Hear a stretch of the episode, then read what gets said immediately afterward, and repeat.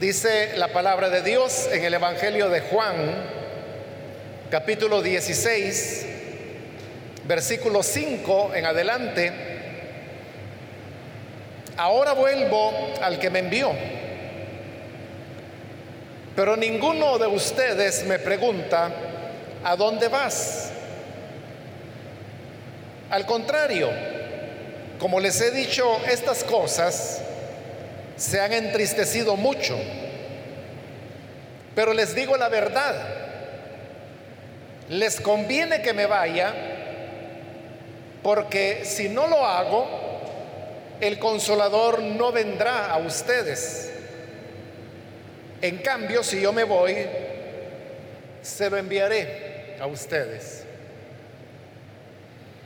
Amén. Solamente eso leemos, hermanos. Pueden tomar sus asientos, por favor.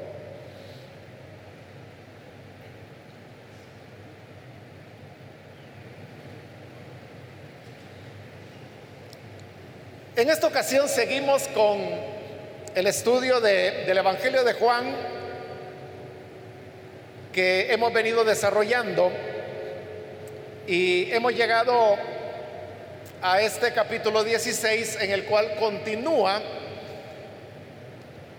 este largo sermón que el Señor Jesús entregó a sus discípulos y que aún se va a extender todavía por el capítulo 17. En el versículo que hoy leímos, donde iniciamos la lectura, y que es la continuación de lo que habíamos cubierto en la última oportunidad, vemos que el Señor vuelve a hablar del tema de, que Él tiene que partir, tiene que irse. Y digo vuelve a hablar porque es un tema que Él ya había desarrollado en el capítulo 14 donde en tres oportunidades diferentes había hecho referencia a que él tenía que irse. Luego, en el capítulo 15, que es el anterior a este, él no mencionó para nada el tema de, irse. Pero hoy, al llegar a este capítulo 16, encontramos en este versículo 5 que de nuevo el Señor está hablando que ha llegado la hora para volver a quien Él lo había enviado. Recuerde que otra característica de este Evangelio de Juan es que, sobre todo en, su segunda parte, hace mucho énfasis en el tema de, la hora. Primero, el Señor hablaba de la hora en el sentido de que era algo que habría de venir todavía en el futuro. él decía, viene la hora, y en otros momentos también dijo, dentro de poco viene la hora, pero siempre era en futuro, que viene la hora, viene la hora, pero a partir de esta noche en la cual él ha compartido con los discípulos tanto la cena pascual como la institución de la cena del Señor, Él ya no está hablando de que viene la hora, sino que más bien se refiere a que esa hora ya llegó. Por eso es que este versículo 15 comienza con la palabra ahora.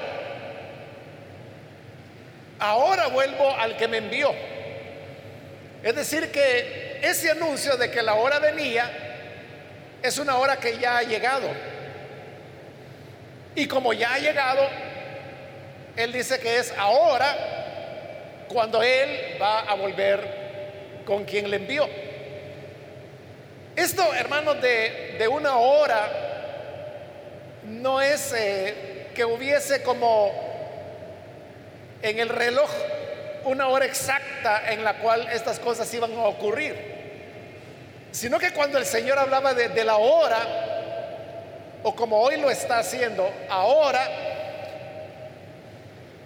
Él más que todo se está refiriendo no en el sentido de tiempo, como lo entendemos, porque cuando hablamos de ahora es este día. ¿Y qué es lo que dice que va a ocurrir ahora? Vuelvo a quien me envió. Pero recuerde que esta es la noche cuando el Señor será entregado en manos de pecadores. Pero en esta noche Él no va a morir.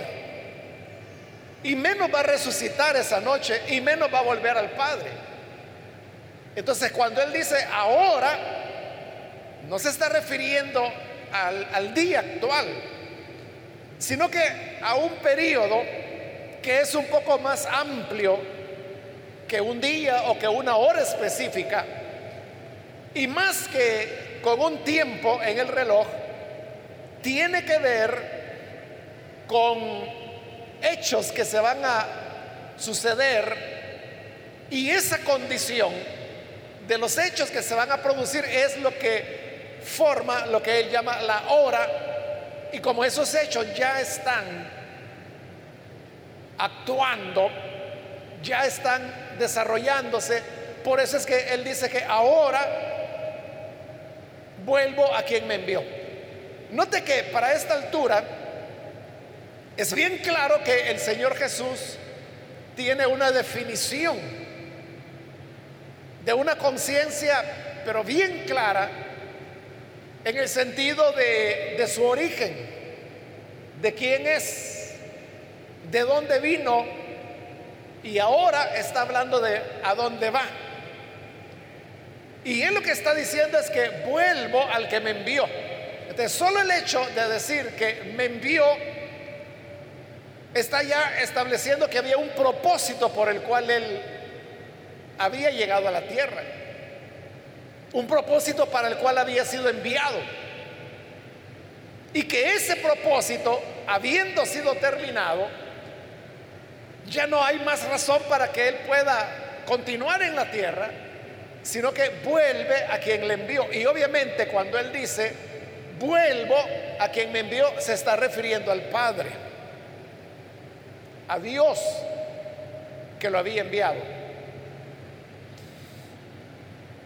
Y luego dice, pero ninguno de ustedes me pregunta, ¿a dónde vas? Es interesante, hermanos, que el Señor está diciendo, ninguno de ustedes me pregunta, ¿a dónde vas? Cuando realmente sí le habían preguntado. Porque si regresamos allá al capítulo 13, que es donde comenzó este sermón, Usted puede ver en el versículo 36 del capítulo 13 cómo Pedro le dice, ¿y a dónde vas, Señor? Jesús está diciendo aquí, no me preguntan a dónde voy, no me preguntan a dónde vas, pero acabamos de ver que Pedro un poco antes de esto le había dicho, ¿a dónde vas, Señor? Lo que ocurre es que cuando Jesús dice aquí que no me preguntan a dónde vas, es lo que lo dice en el sentido de que ya no me preguntan. O sea, no en el sentido de que nunca le habían preguntado, porque sí le habían preguntado. Pero lo que él está diciendo es, ya no me preguntan más o ya no me siguieron preguntando, ¿a dónde vas? Ahora, si nosotros nos preguntamos, bueno, ¿por qué Jesús quería que sus discípulos le continuaran preguntando, ¿a dónde vas? Hay una razón que él mismo le ha dado ya. Allá en el capítulo 13, la primera vez que Pedro le preguntó, ¿a dónde va Señor? El Señor en ese momento no le respondió a la pregunta, sino que lo que le dijo fue, a donde yo voy ahora, tú no puedes venir, pero vendrás después. Entonces Jesús no les dijo a dónde iba, aunque Pedro le estaba preguntando a dónde vas. Pero él les dice, a donde yo voy, ustedes no pueden ir. Eso fue todo lo que les dijo en ese momento. Pero después de haberles dicho eso, lo que vino fue todo el capítulo 13, el 14, el 15 y ahora estamos en el 16. Es decir, que el Señor ha hablado muchas más cosas que les están haciendo comprender expresiones como la que él acaba de decir en este versículo 5 cuando dijo, ahora vuelvo al que me envió. Hoy los discípulos saben a dónde va. Porque él está diciendo que vuelve a quien le envió. Pero ustedes no me preguntan a dónde vas. Es decir, que si le hubieran preguntado otra vez a dónde vas, por lo que él ya les había enseñado, Jesús podría haberles dado un poco más de instrucción. Recuerde lo que Jesús le dijo a Pedro, donde yo voy, tú no puedes venir ahora, pero vendrás después. Con esa respuesta le estaba mostrando que hay cosas, hermanos, para las cuales nosotros tenemos que crecer y que si en el momento actual no hemos crecido lo suficiente, entonces no podemos entender esas cosas. Pero más adelante llegará el momento cuando estaremos preparados para entenderla.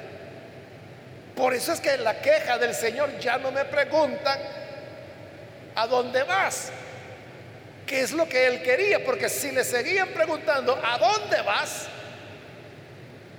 ya el tiempo había pasado, ya Él les había enseñado otros elementos que son los que hemos estudiado hasta este momento. Y por lo tanto Él podría haberle dicho un poco más a Pedro o a cualquiera de los discípulos que le hubiera hecho la pregunta. Entonces la enseñanza que este versículo nos deja es que nunca debemos nosotros darnos por vencido. Y nunca debemos cansarnos de preguntar, es decir, estar indagando acerca de las cosas que queremos conocer acerca de Dios. Si nosotros, porque en algún momento no entendimos algo, nos damos por vencidos y decimos, bueno, es que yo eso nunca lo voy a entender. Y aquí recuerdo una hermana que en una ocasión me decía, eh, hermano, mire, yo de nada me sirve, me dice, leer la Biblia, porque esta mi cabeza que yo tengo, me dice, la leo y no entiendo nada. Es una hermana que ella se dio por vencida antes de tiempo. Porque al decir de nada me sirve leer la Biblia, porque si la leo no entiendo nada, ella es la que está diciendo que no entiende nada. Pero ella lo que tiene que hacer es simplemente tomar algún pasaje de la Biblia, leerlo despacio e ir asimilando lo que allí dice.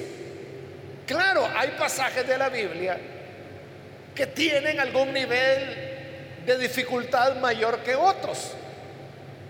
Si usted se topa con un pasaje que no comprende, pues simplemente déjelo y busque otro lugar donde leer.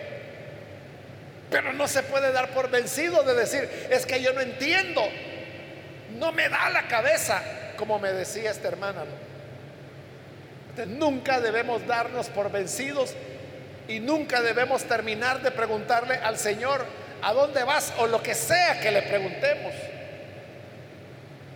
Porque, como Santiago lo dice, que si alguno tiene falta de sabiduría, que la pida Dios, el cual da abundantemente y no le anda reprochando a nadie que le pida sabiduría. Bien, en el versículo 6, el Señor continúa al contrario, al contrario de preguntarle, como les he dicho estas cosas, se han entristecido mucho Anteriormente el Señor ya había hecho referencia a la tristeza que habría de venir sobre los discípulos por el hecho de que Él precisamente se iba a ir. Y cuando habla de esa tristeza, hermanos, no solo se está refiriendo a la tristeza que provoca el que uno tenga que separarse de una persona a la cual le tiene afecto. En este caso los discípulos habían desarrollado un afecto hacia Jesús. Y Jesús hacia ellos, indudablemente. Y como el Señor les está diciendo, vuelvo al que me envió, ellos saben que se trata de una separación. Y saber que se van a separar del Señor les produce tristeza. Pero no solamente es una tristeza provocada por esa separación, sino que también cuando el Señor habla de que les ha llenado tristeza, está haciendo referencia a la obra satánica que está ya en operación y que más adelante veremos que el Señor le llamará la hora de las tinieblas. Recuerde que en todo esto Satanás está de por medio. Desde que comenzó, bueno, antes realmente de comenzar este gran sermón, recuerde que estando en la cena pascual, Jesús dijo, uno de ustedes me va a traicionar. Y entonces Pedro le hizo señas a Juan, porque Juan estaba recostado en el pecho del maestro. Entonces Pedro le hizo señas para que le preguntara. Entonces vino Juan y le preguntó, Señor, ¿quién es el que te va a traicionar? Y Jesús le dijo a Juan, cuya cabeza estaba en su pecho, le dijo, mira, al que yo le dé el pan mojado, ese es. Vaya, le dijo Juan. Entonces vino Jesús, agarró un pedazo de pan, lo mojó en el caldo y se lo entregó a Judas. Judas lo agarró el pan y él no sabía que esa era la señal que le había dado a Juan de que él era el traidor. Entonces viene Judas y como el Señor le había dado el pan mojado en el caldo, se lo comió. Y dice este Evangelio de Juan que tras ese bocado, Satanás entró en Judas. Allí comienza la operación satánica. Esa operación del diablo, que Jesús la va a llamar la hora de las tinieblas, y que en cierta manera ya fue expresada por el Evangelio de una manera figurada. Porque dice que cuando Satanás entró en Judas, entonces Jesús le dijo, lo que vas a hacer, hazlo pronto. Y entonces Judas se levantó y salió para entregar a Jesús. Y oiga, esto ya lo vimos, pero se lo estoy recordando. Que cuando Judas salió, dice el Evangelio, que afuera ya estaba oscuro. Es decir, que había llegado la hora de las tinieblas. Esa operación del diablo, esa hora de las tinieblas, que ensombrecen el ambiente, que lo vuelven pesado, es lo que provoca la tristeza. El gozo del Señor ya no está porque es la hora del maligno. Y todo esto va a terminar con la hora en la cual Jesús volverá al Padre, que hemos dicho que esa expresión volver al Padre en Juan lo que significa es su pasión, su muerte, su sepultura, su resurrección y su ascensión. Esa es la hora. Y es lo que produce la tristeza. están tristes, pero dice el versículo 7, pero les digo la verdad les conviene que me vaya.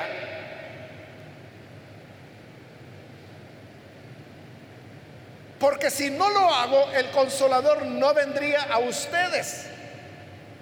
En cambio, si me voy, se lo enviaré a ustedes. En otras palabras, lo que Jesús está diciendo es, si yo no me voy, el Espíritu Santo no vendrá, el consolador no vendrá. Les conviene que me vayan. Vean lo que Jesús está diciendo. Ustedes están tristes, pero deberían estar alegres. Porque les conviene que me vaya. ¿Por qué les convenía? Porque Jesús dice, si yo no me voy, el consolador no vendrá. Y vea cómo Jesús está llamando al Espíritu Santo. Le está llamando consolador. Y usted sabe que no hay necesidad de un consolador si no hay nada de qué consolar. ¿Y de qué iba a consolar el consolador si no de que Jesús había vuelto al Padre? Entonces, si Jesús no volvía al Padre, es decir, si no moría, si no resucitaba y si no ascendía, entonces, ¿para qué iba a venir el consolador si no necesitaban de consuelo? En otras palabras, mientras el Señor estuviera con ellos, el consolador no vendría. Pero si Él se iba, el consolador vendría. Entonces uno se preguntaría, ¿y por qué no pueden estar los dos juntos? ¿Por qué, Señor, te tienes que ir para que Él venga?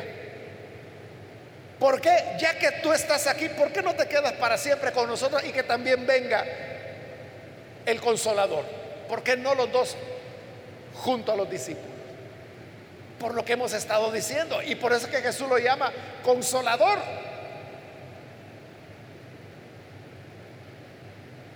El Espíritu no vendría a cumplir el papel que le corresponde si el Hijo estuviera presente.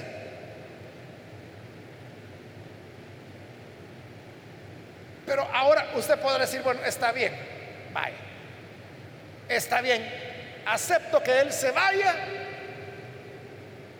para que el consolador venga. Pero ¿por qué tengo que estar alegre? Porque es lo que Jesús dijo. Que no deberían estar tristes porque les conviene que me vaya. ¿Por qué les convenía? Porque iba a venir el Espíritu. Pero ¿por qué les convenía que el Espíritu viniera? Allí llegamos a un punto bien importante, hermanos. El problema es que muchas veces nosotros no entendemos la dimensión de lo que significa que el Espíritu haya venido porque no alcanzamos a captar las riquezas que hemos recibido porque el Espíritu Santo ha venido. Esto, hermanos, es igual que en aquella historia, ¿se acuerda usted? Del hijo pródigo le llama a la gente. Este hijo vivía en la casa de su padre, un padre acomodado. Y ahí tenía él abundancia de pan. Pero él no valoraba ese pan, porque lo tenía en abundancia y lo tenía todos los días. Y en lugar de decir, qué maravilla que tengo pan todos los días y lo tengo en abundancia gracias a mi padre, en lugar de eso, él lo que estaba pensando era vender todo lo que tenía e irse lejos de su padre. Usted sabe que al final lo hace, se va y allá cae en bancarrota. Y cuando lo mandan a cuidar puercos, porque hay hambre en la tierra, él comienza a desear comerse las semillas que le daban a los cerdos para que comieran. Y deseando eso, ahí es cuando se acuerda. Y dice, en la casa de mi padre hay abundancia de pan y allá hasta el último esclavo come todo el pan que quiera. Y yo que soy hijo, estoy deseando aquí comida de cerdos. Ahí es cuando él se arrepiente y decide volver con el padre. Pero note, este muchacho no había valorado el pan que tenía porque lo tenía toda la vida todos los días. Lo valoró cuando lo perdió. Eso es lo que pasa con nosotros, hermanos. Que como hemos tenido el Espíritu Santo todo el tiempo, no nos damos cuenta de las riquezas que Él nos ha traído. Pero yo le puedo mencionar algunas cosas que no fueran posibles si el Espíritu Santo no habría venido. Note esto. De todas estas personas que anduvieron con Jesús, los apóstoles, María Magdalena, Susana, María la hermana de Lázaro, Lázaro mismo, Marta y otros muchos discípulos, ninguno de ellos conocieron de verdad quién era Jesús.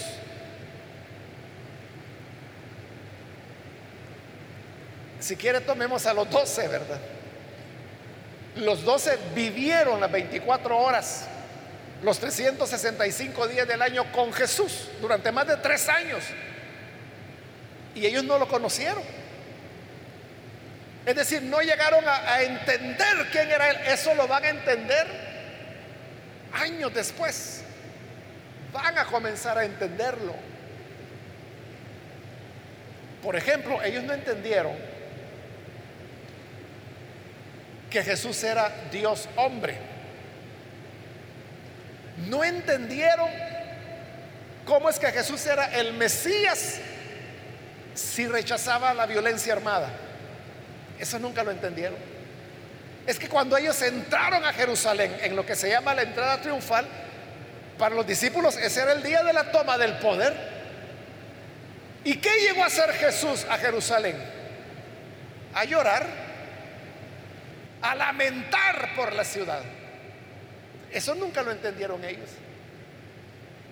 Pero usted sí lo entiende. ¿Cómo es que lo entendemos? Porque somos más inteligentes que los apóstoles.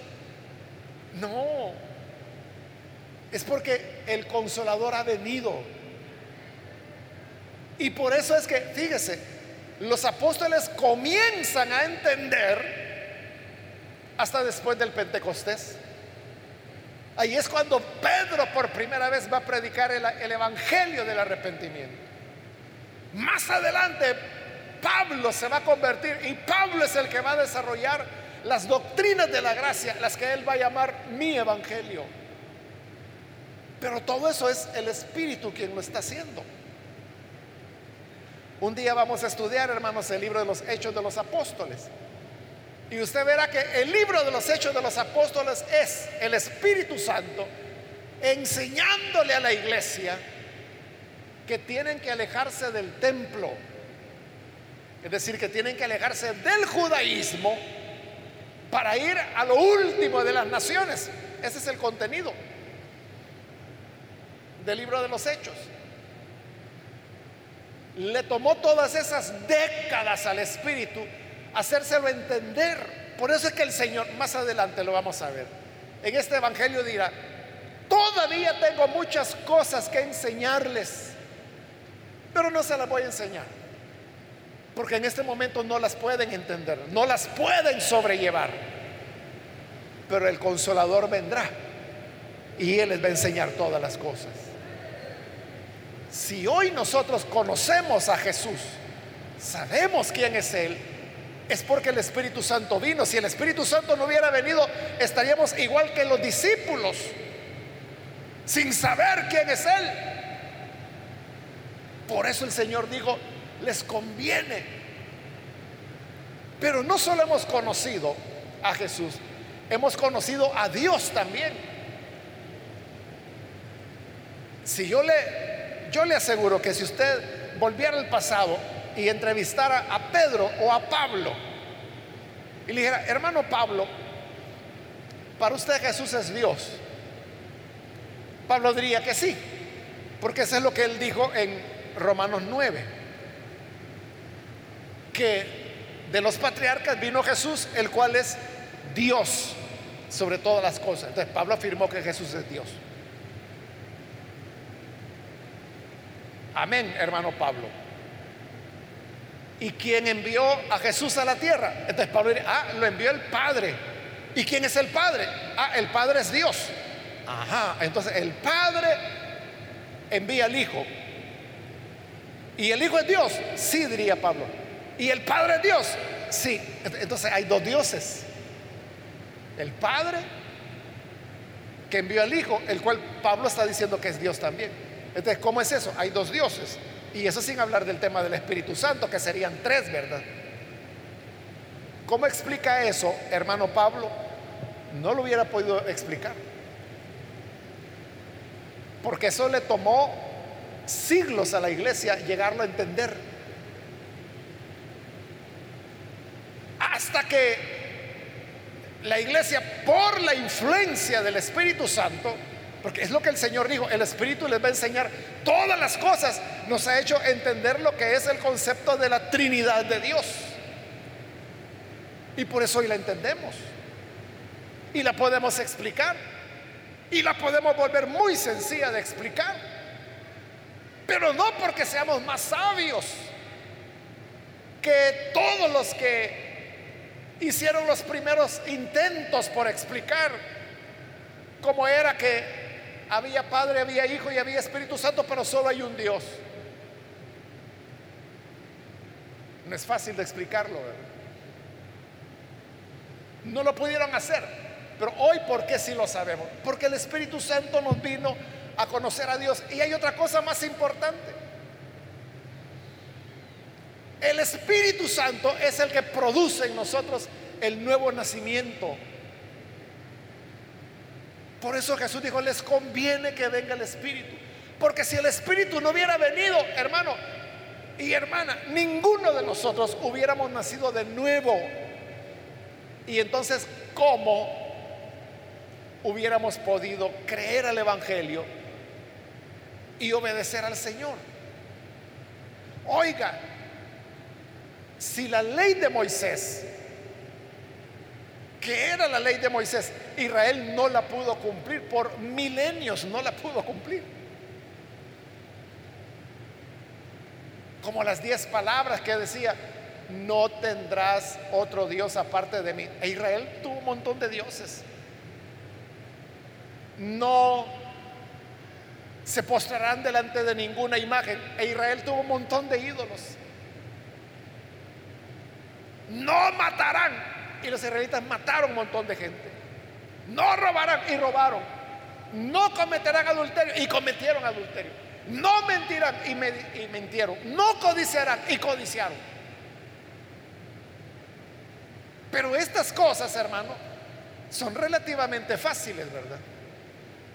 No matar, por ejemplo. Pero entonces viene Jesús. Y Jesús dice, ustedes oyeron que dijeron, no matarán, pero yo les digo que la cosa no es solo no matar, la cosa es que tienen que amar a su enemigo. Entonces, si los israelitas por milenios no pudieron obedecer el mandato de no matar, ¿cómo nosotros íbamos a obedecer el mandato de amar a nuestro enemigo? Imposible. El, el cristianismo, hermano, tuvo que, tendría que haber fracasado hace dos mil años. Pero ¿por qué sigue vigente el cristianismo todavía? Porque el consolador vino y produjo en nosotros el nuevo nacimiento. Y si estamos aquí es porque hemos nacido de nuevo. Hermano, ¿por qué no se va a pecar? ¿Por qué no se va al mundo?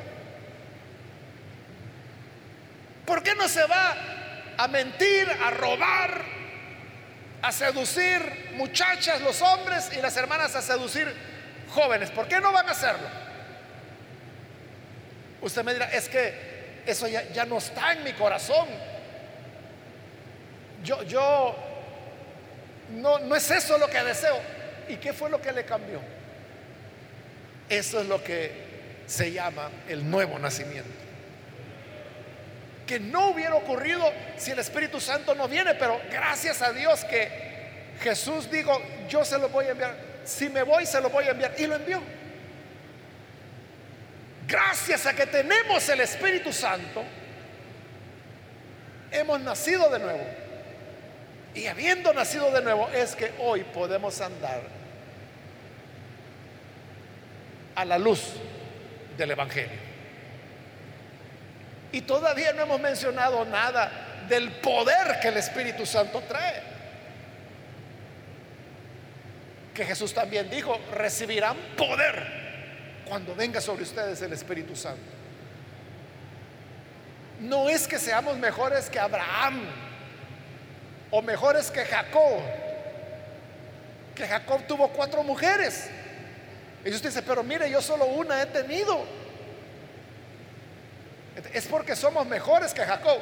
No, es que nosotros tenemos un poder que Jacob no tuvo. Jacob a puro físico tuvo que luchar. Y no fue muy victorioso, ¿verdad? Porque cuatro esposas tuvo. O Abraham que tuvo dos. Pero usted por qué sí puede? Porque el Señor dijo, recibirán poder cuando venga sobre ustedes el Espíritu Santo. Y podríamos hablar de la sobrenaturalidad que el Espíritu Santo trae. Pero ya no nos alcanza el tiempo, hermanos. Pero le menciono estas cosas para que usted se dé cuenta de cómo en verdad, hermanos, en verdad, si el Espíritu Santo no hubiera venido, ni estaríamos aquí. Ninguno de nosotros estaríamos acá.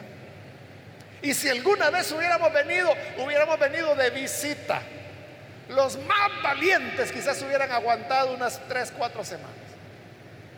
Pero si estamos aquí, y algunos están aquí desde niños, desde niñas, algunos están aquí desde el vientre de su madre, es porque el Espíritu Santo vino.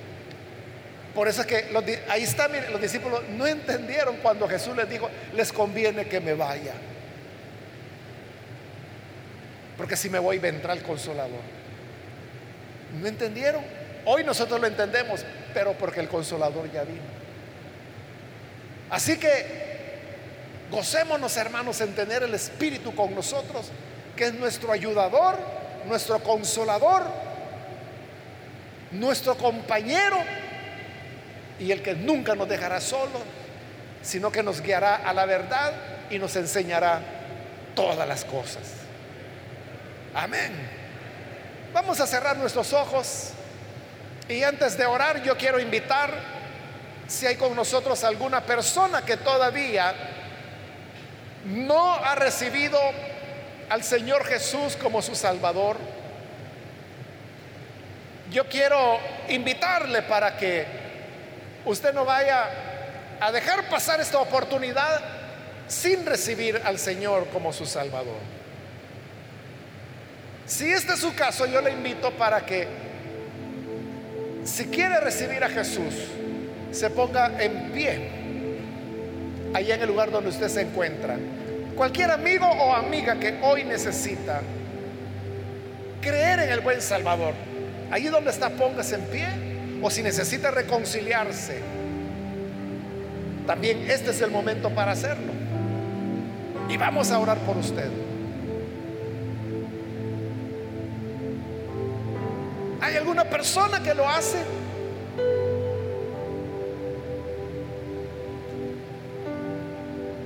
Hermanos, aferrémonos del Espíritu de Dios. Abracémonos del Espíritu todos los días de nuestra vida. Porque sin el consolador eh, no podemos nada. Nos conviene tener al consolador. Señor, gracias te damos por tu palabra que nos enseña y nos instruye. Y ahora queremos, Señor, pedirte que siempre nosotros vivamos una vida dependiente de tu espíritu. Señor, que nunca vayamos a romper la comunión con el consolador y que podamos ser sensibles y dóciles a donde el consolador nos guíe, porque Él es el que nos enseña todas las cosas y el que nos guía a toda verdad y a toda justicia. Danos entonces, Señor, de tu gracia y que así podamos crecer en tu favor y en el conocimiento de la vida que nos has dado en tu Hijo Jesús. Por Jesucristo nuestro Salvador lo pedimos. Amén amén.